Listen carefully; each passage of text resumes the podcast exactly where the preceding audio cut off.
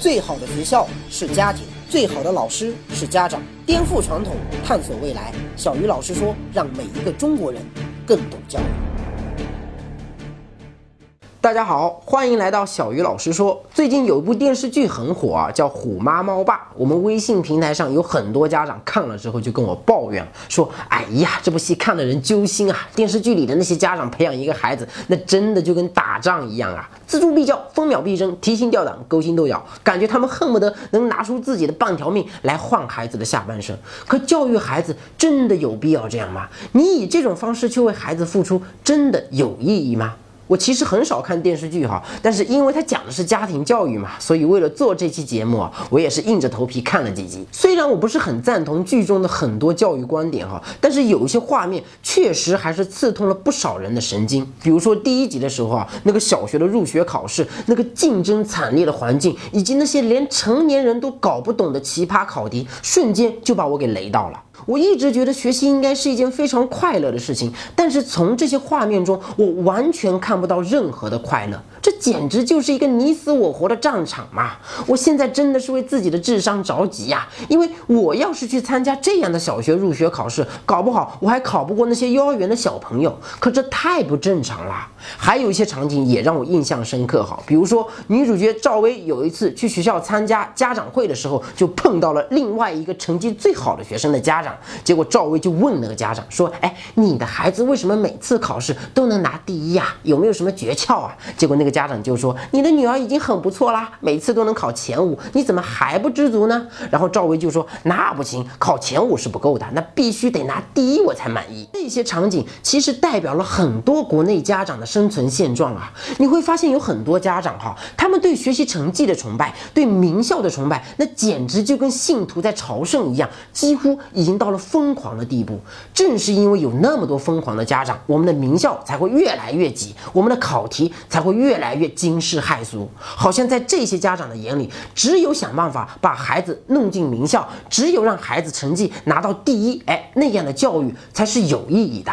可这种思维其实是不正常的。在教育上，它非常非常的狭隘，也缺乏一种最基本的逻辑常识啊。首先，就算你的孩子拿了全班第一，你能保证他能拿全校第一吗？就算他拿了全校第一，你能保证他全市第一吗？就算他全市第一，你能保证他全省第一吗？就算就算他拿了全省第一，你能保证他每次都是第一吗？你会发现哈，在成绩上麻木的追求第一，它其实是一个无底洞啊。即便是你为了这个目标把自己给活活。累死了，你也永远达不到这座山的最高峰。其次，就算你的孩子考试成绩真的全国第一，那又怎样呢？很多家长总是天真的以为，哈，一个孩子考了一百分，就一定比考九十九分的孩子优秀。在考场上，哎，他只要比别人高出了一分，他都觉得自己是真的赢了。这个想法其实非常的奇怪，因为没有任何的数据表明考一百分的孩子一定比考九十九分的孩子优秀。而且在中国还有一个非常。非常著名的。第十名现象，就是那些社会成就最高的大企业家、大牛人，他们以前读书的时候，在班级里的成绩哈，排在第十名左右的概率是最高的。那些考试一直拿第一的，反而成不了什么气候。为什么会这样？因为一个孩子能考第十名，首先证明他不笨，而第十名的孩子，他的竞争压力跟第一名比起来，相对没有那么大。所以在学习之余，他们往往有更多的时间去挖掘自己的爱好。跟特长这些兴趣对他们的未来那个帮助可是非常大的。虽然在成绩上他们是输给了那些考第一的，但是在见识、能力、实践以及其他的方面，他们可能远远领先于其他对手啊。所以家长麻木的追求考试的第一，其实是一种被严重扭曲的落后的教育价值观啊。科学家早就在实验室里面得出了结论哈，一个人考试的能力跟他的天赋是密不可分的。你比如说像我这样的人哈，你再怎么努力都是成不了高考状元的，因为没那个天。赋啊，可是那又怎样呢？我有我自己的优势啊，我有我自己的特长啊，我只要把我自己的这些优势和特长发挥出来，我一样能够实现自己的价值嘛？为什么要拿自己的短处去跟别人的长处比呢？在美国，一个名牌大学的学生如果中途辍学出去创业，那简直就是家常便饭啊！美国最有钱的五个土豪哈，微软的比尔盖茨大学辍学，戴尔电脑的麦克戴尔。大学辍学；甲骨文的埃里森前前后后读了三所大学，结果连一张文凭都没有拿到。最可怜的是苹果的乔布斯，干脆连大学都没有读过。但是这些人在学业上的惨败，并没有影响他们去改变世界啊！在硅谷，美国精英最集中、最富裕的地方，哈，超过百分之二十的大学毕业生毕业之后选择了自主创业，这是互联网时代的一个趋势啊！所以今天的中国大学里面，哈，也流行了这样一句话：说再不辍学，你就要毕业了。可创业拼的是你的综合素养，是你的实战能力，这些东西在考场上往往是反映不出来的。我在这里并不是鼓励每一个学生都出来创业哈，那是不可能的。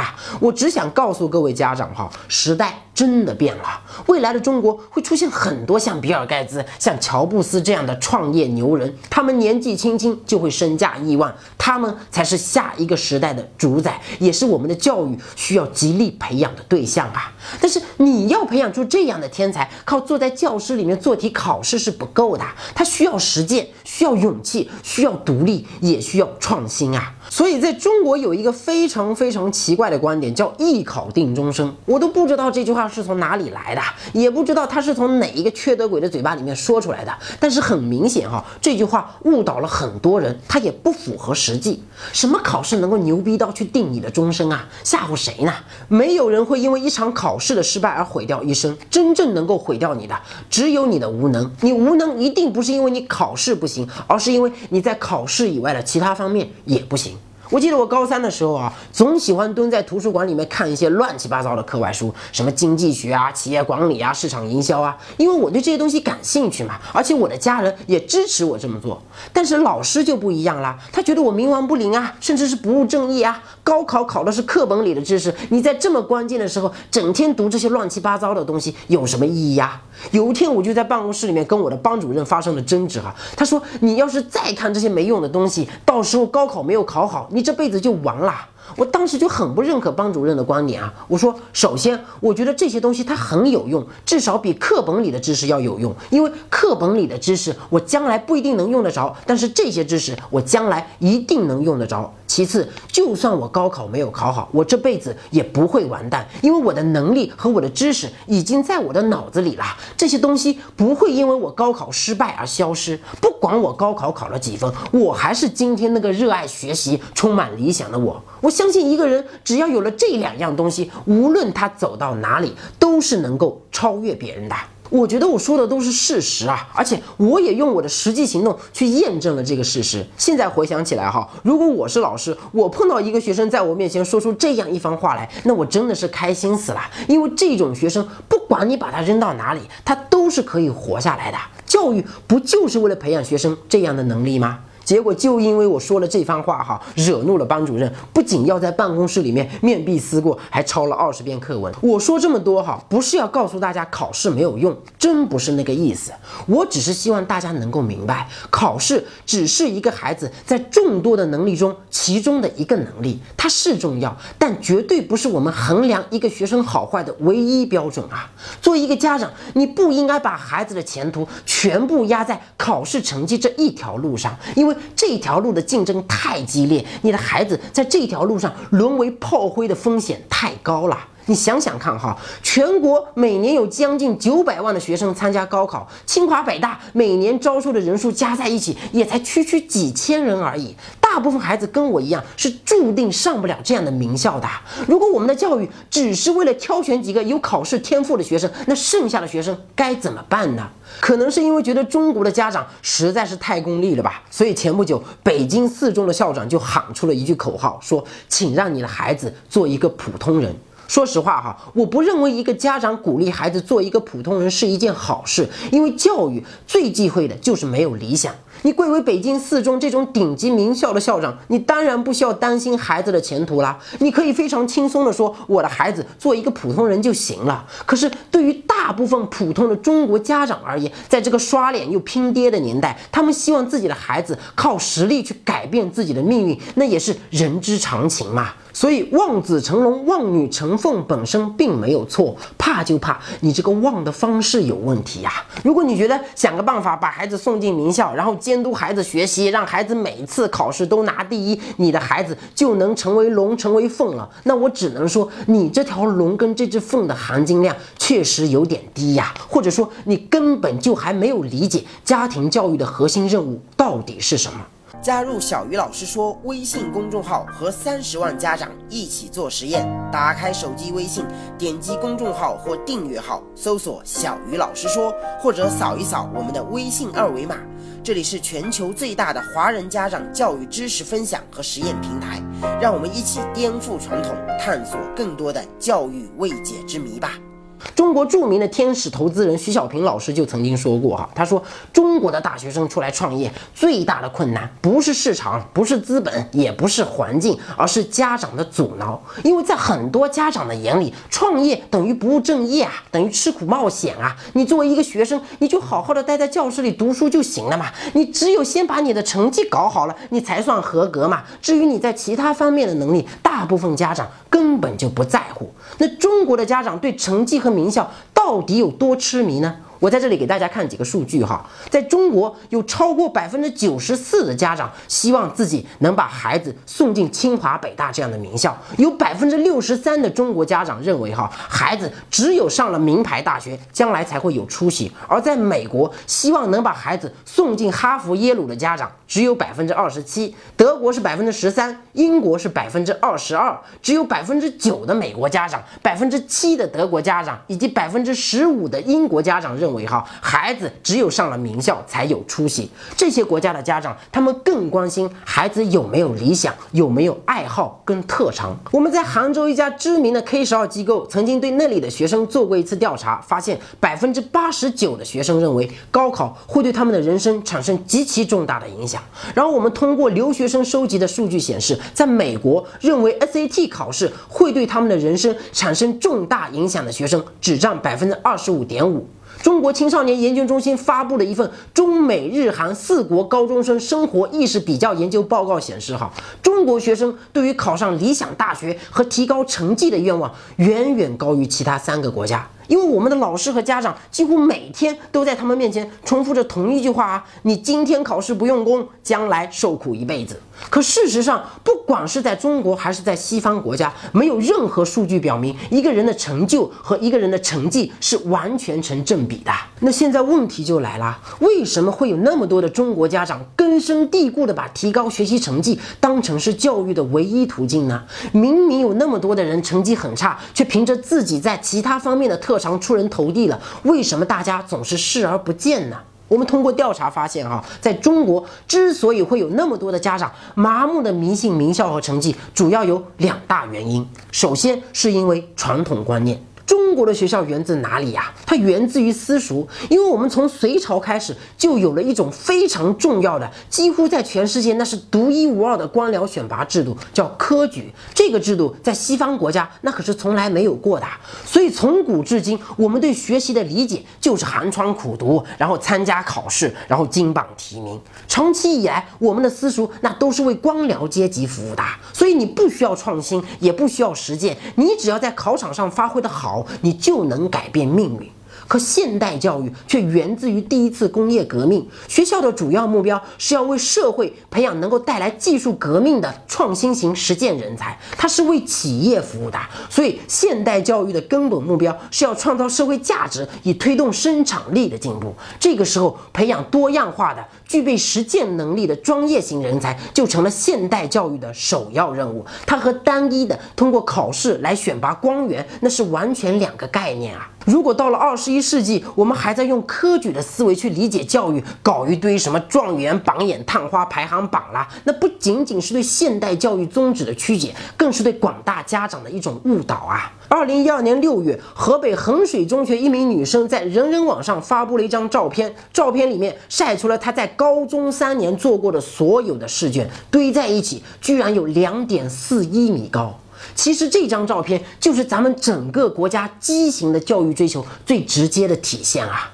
正是因为祖祖辈辈流传下来的这些落后的私塾式的教育追求，让很多人错误的把科举跟现代教育混为一谈，这是导致很多中国家长过分的迷信名牌学校和学习成绩的第一大原因。那第二个原因呢，就是学校老师的间接推动。我们曾经针对杭州的三百名企业白领做过一份调查，问浙江省高考状元和浙江省首富的儿子和浙江省第一美女这三个人同时。从学校里面毕业，你认为谁的成就可能会更高？结果大家普遍认为，哈，首富的儿子最有前途，其次是第一美女，最后才是那个高考状元。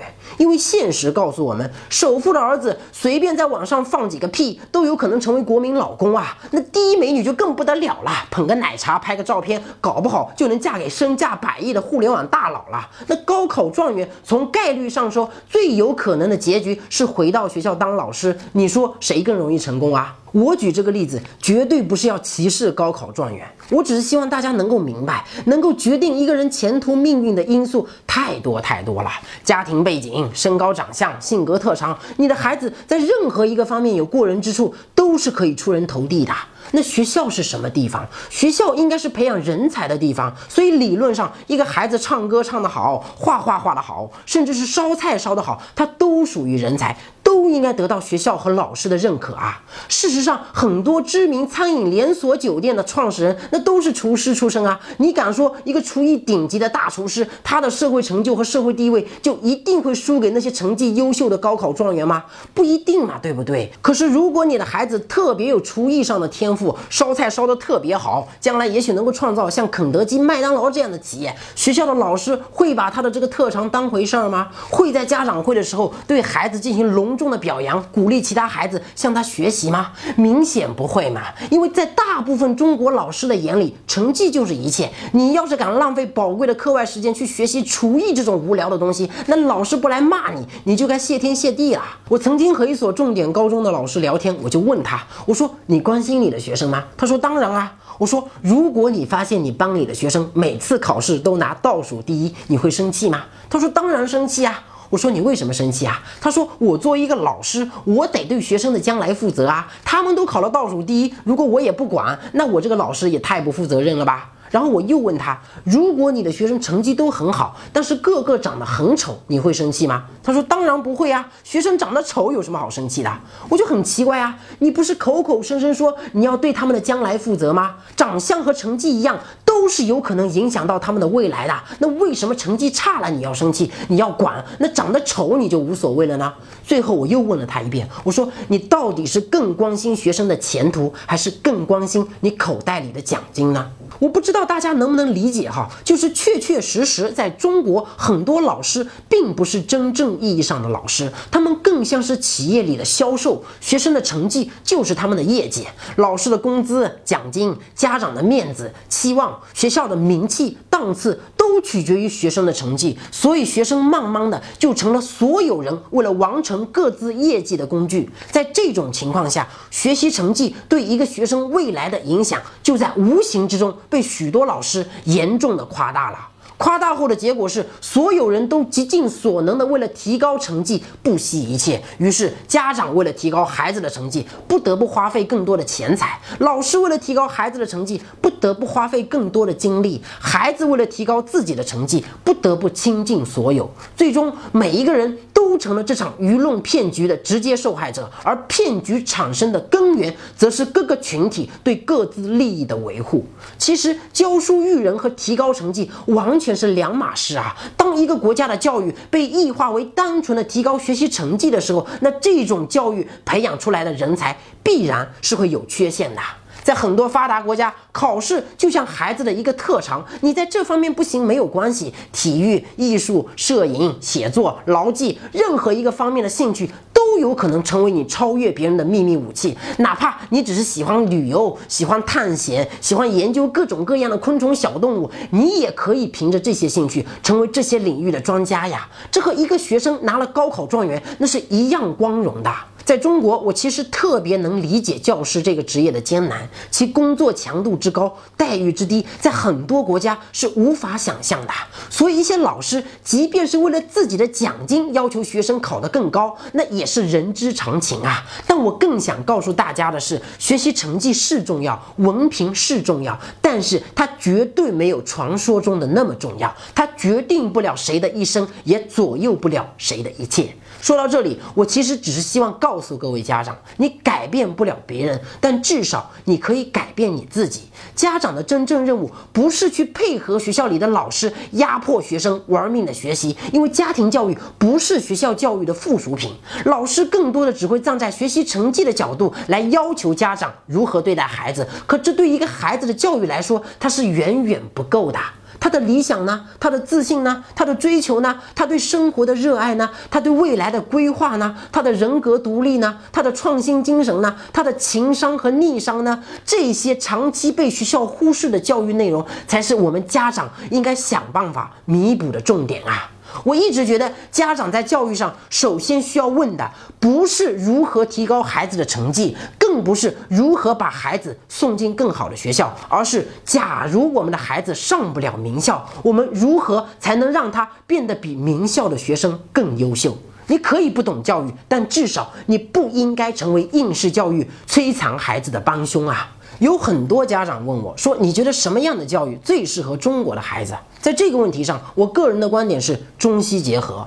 如果我们的孩子在学校里接受的是传统的中国应试教育，那么我们的家长就应该在生活中更多的让我们的孩子接受西方的素质教育。说的具体点，其实就三句话：看淡成绩，重视兴趣；看淡理论，重视实践；看淡结果，重视过程。因为成绩、理论和结果，我们的学校和老师已经足够重视了。中国的孩子真正缺的不是这些。家庭教育绝对不是要去强化学校教育，它应该和学校教育形成一种互补。所以，什么帮孩子写作业啊、报补习班啊、挑学校啊，这些根本就不应该是中国家长的主要责任啊！一个家庭在这个问题上对教育的理解有多么的透彻，可能会间接的决定孩子的一生。小鱼老师说，每一个中国人都应该更懂教育。今天的节目咱们先聊到这里，下期节目再见。